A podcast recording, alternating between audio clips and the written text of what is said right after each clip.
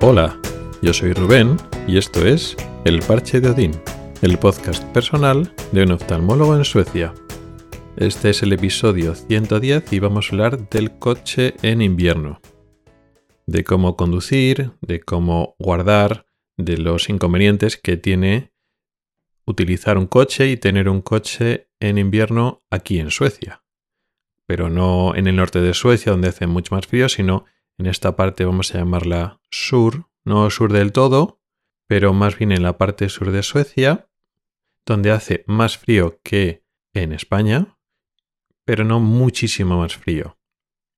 Algunos detalles de esto, de un poco la conducción y el coche, lo hablé hace ya unos dos años, en los primeros episodios, donde conté pues primeros detalles, primeras impresiones.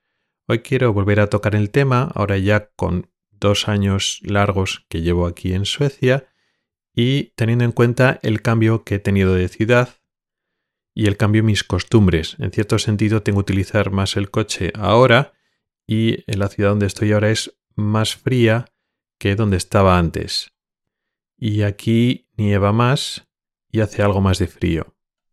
Cuando vivía allí en Gotemburgo, aparte de que nevaba menos y hacía en general menos frío, las carreteras por donde iba estaban más transitadas. Vivía no en el centro de la ciudad, pero más o menos cerca del centro, y cuando cogía el coche para ir a trabajar o para ir a algún otro sitio, al centro o a alguna excursión, pues las carreteras estaban, eran muy céntricas y entonces estaban más transitadas y pues las máquinas quitanieves y las que echan la sal pues las cuidaban más en el sentido de que, bueno, pues en general no tenías mucho problema. Las rotondas y las carreteras normalmente estaban bastante limpias de nieve.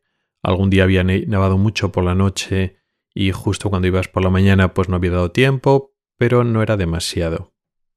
También una diferencia importante es que allí vivía en un piso y tenía había alquilado una plaza de garaje cerca de donde vivía y entonces el coche estaba cubierto, con lo cual pues no tenía nieve ni, hielo de estar en intemperie. Y luego cuando salía, la vía de salida del garaje estaba limpia, no había que preocuparse por quitar la nieve. Ahora, sin embargo, en la ciudad donde estoy, vivo en una casa que tiene un garaje. Pero claro, justo la distancia, que no es mucha, entre lo que es la salida del garaje y la carretera, es un tramo privado mío que ahí no entra ninguna máquina para quitar la nieve. Y cuando hay poquita nieve, cuando son poquitos centímetros, pues no pasa nada. Pues sales y el coche pues pasa por encima de la nieve sin problema. Pero cuando se acumula más nieve, sí que es un problema. Y eso me ha pasado precisamente esta semana. Que he tenido que coger la pala de nieve y quitar, limpiar el acceso desde el garaje hasta, hasta la carretera. Es una cosa que había visto hacer a gente desde hace tiempo, gente que tenía casas, que tiene que cuidar la casa en ese sentido, de que, bueno, tienes que coger la pala de nieve y limpiar lo que es el acceso andando a la propia casa, a la, digamos, a la, a la puerta normal, y tienes que limpiar el acceso del garaje cuando efectivamente hay 20, 30 centímetros de nieve, como ha pasado. Y es una forma de hacer ejercicio. Parece que eso, que un poquito de nieve quitar durante unos pocos metros, que lo haces en 5 minutos y te tiras un rato hasta que lo limpies. Y eso, quitas la nieve, llega la noche, nieve otra vez, y no es que no hayas hecho nada, pero ya se acumulan otros centímetros de nieve. Entonces, bueno, pues es uno de los inconvenientes de tener la casa y a la hora de comprar o alquilar una casa, pues igual es un factor a tener en cuenta cuál es la distancia, el tramo que tienes que limpiar de nieve cuando es invierno, porque eso no lo hace nadie, lo tienes que hacer tú a mano también le das importancia a otras cosas que igual no te habías fijado antes, como por ejemplo los eh, garajes modernos se abre es un portón que se abre hacia arriba, mientras que algunos garajes antiguos son portones que se abren a los lados. Y eso es un problema porque cuando se acumula nieve no puedes abrir los portones si son de estos antiguos que se abren a los lados. Entonces, eso también es un valor, un detalle que te puedes fijar y que, bueno, igual unos centímetros de nieve que hay en la salida, pues no supone mucho para el coche, pero si no te deja abrir la puerta, pues es un problema. Luego además está el tema del aparcamiento. Si tú tienes un garaje propio en la casa o tienes un piso y puedes alquiler, alquilar o adquirir un garaje que está cubierto, pues ya sabes que el coche no está en intemperie, se supone que es mejor para el coche porque pues alargas la vida, sufren menos eh, las gomas y los materiales del coche o las baterías si es eléctrico, pero además un tema importante, si nieva o hace mucho frío y hiela por la noche y el coche está cubierto, no tienes que rascar y quitar el hielo o la nieve de los parabrisas y de la luna trasera. Y eso es lo que me pasaba cuando vivía allí en Gotemburgo, porque tenía garaje cubierto tanto el de cerca de mi casa como el garaje, el aparcamiento que estaba en el lugar de trabajo en el hospital. Aquí, sin embargo, en lo que es en casa, pues sí, el, garaje de la propia casa que está cubierto, pero el garaje del hospital es al aire libre, con lo cual potencialmente pues me tocará ir rascando. No me ha tocado hasta, hasta ahora, y esto que esta semana ha habido, ha habido nevadas importantes, pero sí, sobre todo por la noche, y alguna vez que ha nevado por el día, pues no ha llegado a cuajar mucho en el coche, con lo cual no he tenido que estar mucho rato rascando. El rascador es algo que tienes que tener siempre en el coche. Tienes pues una parte del rascador es pues eso, lo, que, lo que es el rascador propiamente dicho para quitar esa lámina de hielo que queda en el parabrisas, sobre todo en delantero. También suelen tener esos rascadores en el otro lado como un cepillo para quitar, digamos, la nieve más en, más en polvo de otras superficies. También existe la posibilidad de que vende como una especie de sprays que le echas al, al hielo, también la nieve, sobre todo al hielo, para que se deshaga en los cristales.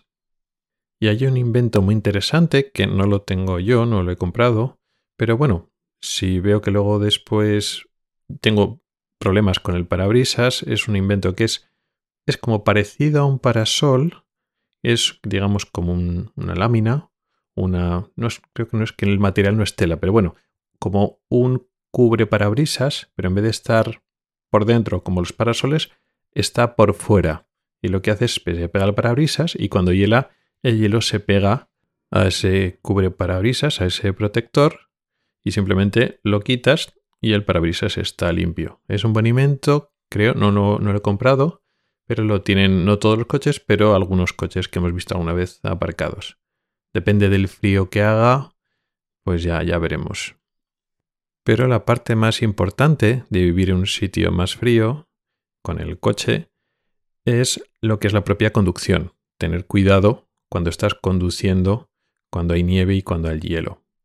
Al principio, cuando cae una nevada una noche o por el día, a veces el primer día no es el más complicado. A veces lo que pasa es que nieva y hay nieve, pues eso, de tipo polvo, que hay que tener cuidado, pero bueno, si no, si vas conduciendo con cuidado, no tiene por qué dar demasiado problema. Pero los siguientes días igual no nieva más, pero hace mucho frío. Y entonces la nieve se queda ahí y pues de tanto pasar los, los coches y el propio frío que va, se va produciendo en los días y las noches siguientes, entonces esa nieve se convierte en láminas de hielo que se prensan. Y eso es lo más peligroso, lo que hay que tener más cuidado. Hay que tener cuidado sobre todo pues a la hora de frenar, tienes que aumentar la distancia de, de freno y en las curvas y en las rotondas. Llama la atención sobre todo en las rotondas, que aunque vayas a poca velocidad, pues eso, a veces la parte de atrás, el eje trasero del coche, como que se va. Y la sensación cuando el coche se va un poco, pues es como mucho descontrol. Igual en España no estamos acostumbrados a conducir con nieve y hielo, aquí están más acostumbrados y la sensación de que el coche se va un poquito, a pesar de que se activan esos mecanismos de seguridad del coche, que una rueda que patina pues acelera la velocidad de esa rueda aislada para que vuelva a coger agarre. Sí, funciona, pero funciona parcialmente. Y entonces, pues la sensación de que el coche como, como que se va, si no ibas a mucha velocidad y estás controlando, pues esa, ese derrape lo, lo, controlas, pero la sensación al principio, hasta que te acostumbras, es pues eso, de que estás perdiendo el control y que te vas a dar un golpe o que el coche se va a ir. Luego después, bueno, se derrapa un poquito y vuelves a coger el control. En principio no es tan peligroso si, pues eso, los neumáticos están en condiciones y estás conduciendo con, con prudencia. Lógicamente, uno de los factores más importantes son los neumáticos. Tienen que ser obligatoriamente neumáticos de invierno. Aquí hay de dos tipos, con clavos y sin clavos. Los que llamamos con clavos no es que sean clavos con puntas propiamente dichos. Son pequeños vástagos de metal que son romos que están en el propio neumático y que son muy adecuados para inviernos muy fríos. Son idóneos para sitios más al norte, más frío todavía. En Gotemburgo había pocos y aquí en Linköping hace más frío, pero aún así la mayoría no usa clavos eh, neumáticos con clavos. Alguno hay, pero tiene inconvenientes. Tiene inconvenientes que hace mucho ruido, son más caros y al parecer su agarre es peor cuando no hace tanto frío, por ejemplo cuando no hay nieve y hay lluvia, parece que estos neumáticos incluso son peores que los de invierno sin clavos. Pero vamos, sobre todo es eso, son más caros y hace mucho ruido, hace auténticamente mucho, mucho ruido el coche. Entonces, cuando es necesario en regiones más al norte, pues lógicamente, pero aquí, aunque encuentres de vez en cuando, quizá no es lo más normal. Lo normal es usar neumáticos de invierno, conviene no escatimar mucho en, precio, intentar buscar los más baratos porque es importante aquí. Los neumáticos con clavos se usan en invierno y hay unas fechas concretas, aparte de cuándo se pueden poner y aparte de cuándo se tienen que quitar y no puedes conducir con neumáticos con clavos. Creo que va a ser ahora, no sé si era finales de marzo o comienzos de abril. Ya no puedes conducir con neumáticos de invierno con clavos, te multan. Y en general, pues hay una fecha de cambio de neumáticos de verano a invierno. Y muchísima gente lo hace así, tiene sus neumáticos de invierno con o sin clavos y sus neumáticos de verano. Y un par de veces al año lo cambian. Eso en España también existe, pero aquí igual es incluso más importante todavía. Y los propios garajes o talleres donde te cambian las ruedas suelen ser hotel de neumáticos, donde te guardan el juego de ruedas que no estás utilizando en esa estación. Yo, sin embargo, no he estado haciendo eso, sino que he estado utilizando neumáticos de invierno de buena calidad que sirve muy bien para invierno, pero no tienen clavos, pero los he seguido utilizando en verano. La ventaja es que aquí no hacen temperaturas tan altas en verano y estos neumáticos de invierno no se degradan tanto cuando llega el verano. No es como en España. En España también hay muchas personas que los neumáticos, en vez de utilizar neumáticos de toda estación, usan neumáticos de invierno, no porque en España no nieve mucho, que depende del lugar, pues puede nevar algo, sino que estos neumáticos de invierno tienen mucho mejor agarre, incluso eh, para la lluvia. Para la lluvia se agarran mejor estos neumáticos de invierno y hay personas que incluso los utilizan en verano pues porque agarran mejor, porque no tienen que hacer el cambio, no tienen que tener otro juego de llantas y andar pues eso, eh, guardándose el otro juego de ruedas, a costa de que en verano estos neumáticos con las temperaturas altas sufren más y se deterioran antes. Aquí ese problema del deterioro precoz no es tan importante porque no suben las temperaturas como en España. Entonces es la solución que he estado utilizando hasta ahora y así no me tengo que preocupar de ir dos veces al año a que me cambien las ruedas. De hecho, he, pedido cita o estoy, más bien estoy buscando presupuestos para cambiarme ya los neumáticos porque ya están desgastados. De hecho, con estos neumáticos llevo los traje desde España, con lo cual tienen más de dos años. Son neumáticos de invierno que comprobé que son válidos también para aquí, para Suecia. Como me los compré así de buena calidad y caros en España, pues son, eh, son perfectamente válidos aquí. Y ya comprobado al principio, sobre todo el primer, el primer invierno que pasé aquí en el 2020, que la verdad es que se agarraba muy bien.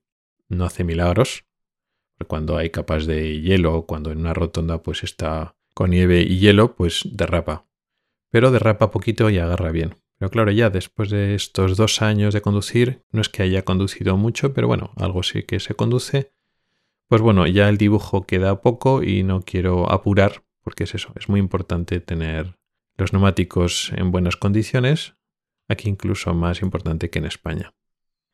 Y esto es lo que os quería contar, un poco de actualización, cómo se conduce y qué es lo que pasa el tener un coche en invierno en un país más frío, nada especialmente nuevo o sorprendente.